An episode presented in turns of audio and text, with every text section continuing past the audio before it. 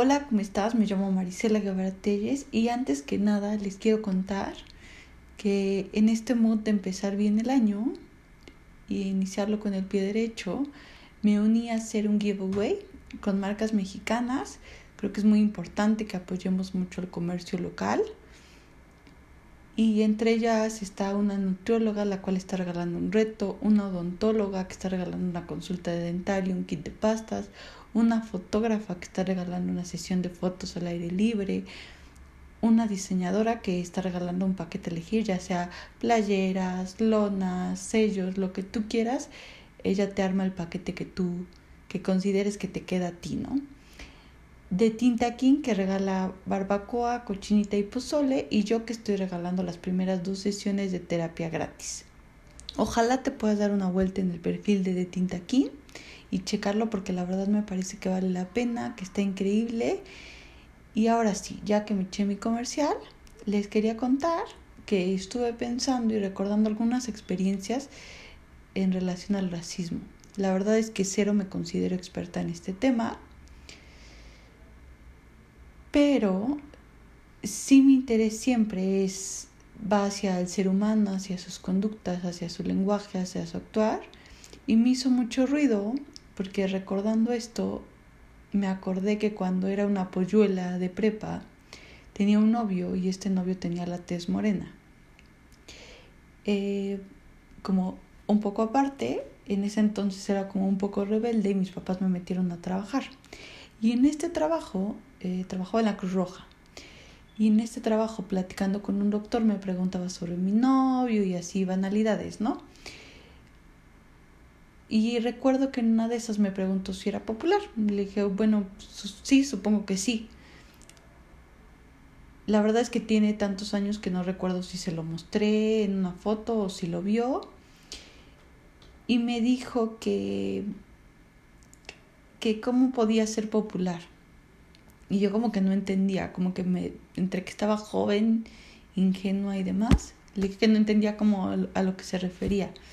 Y me dijo que él había estudiado en la misma escuela y que no era, no era el prototipo de, de persona popular, que él igual siendo de, de tez morena, ni de broma hubiera podido ser, ser popular por este tema que los populares seguían ciertos estereotipos, cubrían ciertos régimen de aspecto físico, que tenían que ser blancos, güeros, de ojos claros.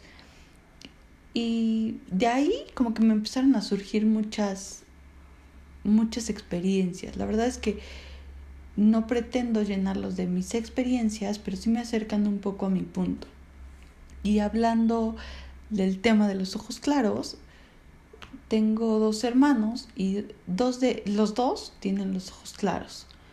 Y yo recuerdo que siempre en la primaria, en la secundaria, en la prepa, la gente cuando nos conocía nos hacían preguntas de ¿por qué tus hermanos tienen los ojos claros y tú no? Yo como, la verdad es que nunca supe qué responder a esa pregunta. ¿Qué tipo de pregunta es, es esa? O sea, hasta la fecha eh, es como me parece como una pregunta sin respuesta. Es como preguntarle a alguien, ¿por qué tú eres niña y tu hermano es hombre? O no sé si en ese momento era buen momento para dar clases de genética o las probabilidades. Y la verdad es que no encuentro cuál es el objetivo de esa pregunta. Y desgraciadamente en esta sociedad el nombrar las cosas como son pueden ser hirientes. Creo que el, eh, el verdadero problema en la actualidad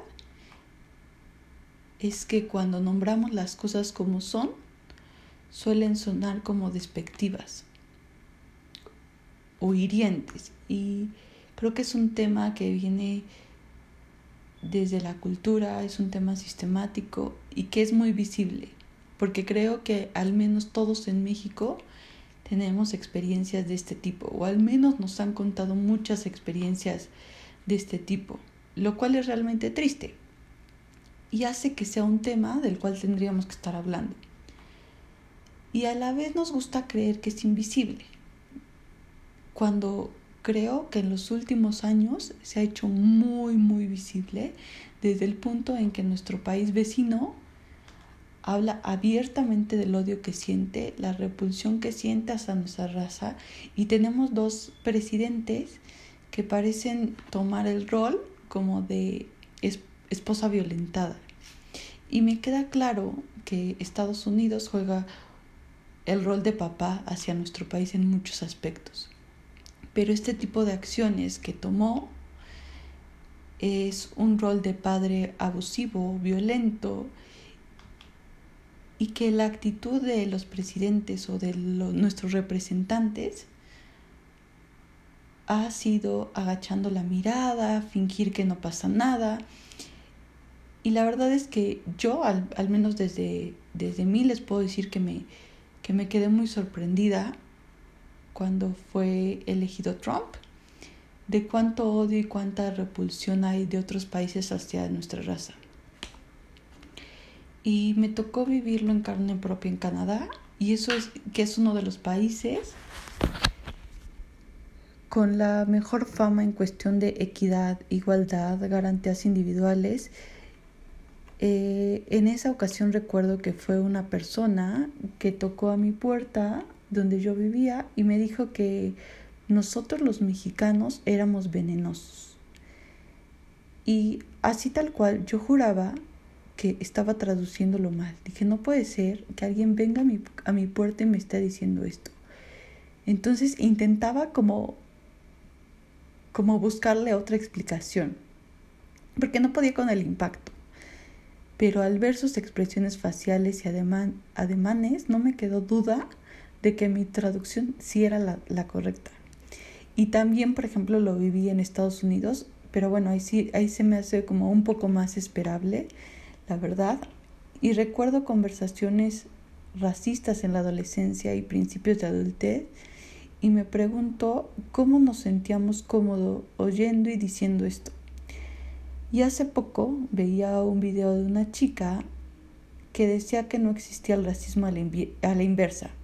Y creo que desde hablar del racismo a la inversa ya es racismo, porque racismo viene de, de raza. Y el juzgar y el poner estereotipos, el poner prejuicios, el poner cualquier preconcepto por el tono de piel, por nacionalidad, eso es racismo. Entiendo que sistemáticamente ser blanco en un país racista como, como México te da cierto privilegio, aunque tú no lo quieras y aunque no lo hayas pedido. Sí hay que estar bien conscientes de esto. Sin embargo, para mí, marcar cualquier diferencia, cualquiera, se hace igual de bajo, igual de vil, igual de cruel, igual de ruin como desde decirle a la güera que por ser güera todo es fácil y demeritarle sus logros, se convierte en lo mismo que hemos odiado. Al decir fresa, al decir fifi, al decir white Mexicans, em, creo que todos esos temas y esos términos se han inventado con la intención de dividir. Entonces sí tenemos que decidir bien a qué, a qué tren nos queremos subir. Porque el vivir en una sociedad racista, independientemente de que no nos consideremos racista, nos hace estar dentro del problema. Y aunque muchos de nosotros no seamos parte de la población vulnerable, es necesario que se tomen cartas en el asunto para poder lograr erradicar este tipo de acciones que a la fecha están tan normalizadas. Creo que cada uno desde nuestra trinchera podemos tomar pequeñas acciones para poder hacer grandes impactos en generaciones futuras.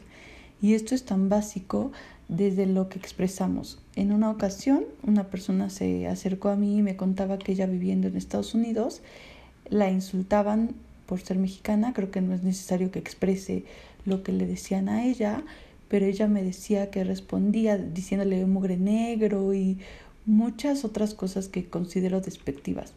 Creo que ahí está nuestra colaboración. Creo que unos buenos límites en ese momento hubieran podido frenar este tipo de, de conductas. En nuestra manera de responder a estos comentarios está nuestra responsabilidad. O en otro ámbito, en una ocasión conocí una psicóloga que es muy blanca y que un paciente solía decirle que por ser blanca era mala y entre otros insultos. Y la verdad es que la manera en la que ella lo trabajó em, se me hizo como muy adecuado. Ella empezó a, como que al principio siento que aguantó, aguantó, aguantó, pero al, al igual que aguantar, como que intentaba descifrar de dónde venían este tipo de, de creencias y de ahí se, se trabajó mucho en poder resignificarla. Eh, el ver de dónde venía este preconcepto que ella tenía y la verdad es que fue una experiencia que terminó muy bien porque ambas crecieron, ambas, ambas aprendieron mucho una de la otra y no solo en relación a eso. Y eso se resume a lo que en este episodio les quiero decir, que independientemente cuál sea el, el caparazón que cada persona tiene, todos somos seres humanos y como seres humanos nos podemos aportar entre sí.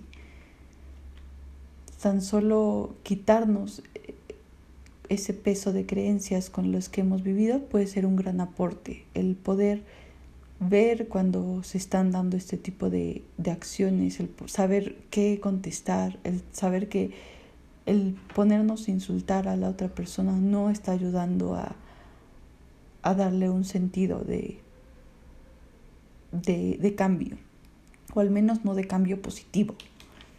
Y bueno, eso es todo lo que les quería contar. Muchas gracias por oírme. Recuerda seguirme en mis redes sociales. Estoy en Facebook, estoy en Instagram. Me pueden buscar como SIC Marisela Gavara y recuerda, brilla y haz brillar.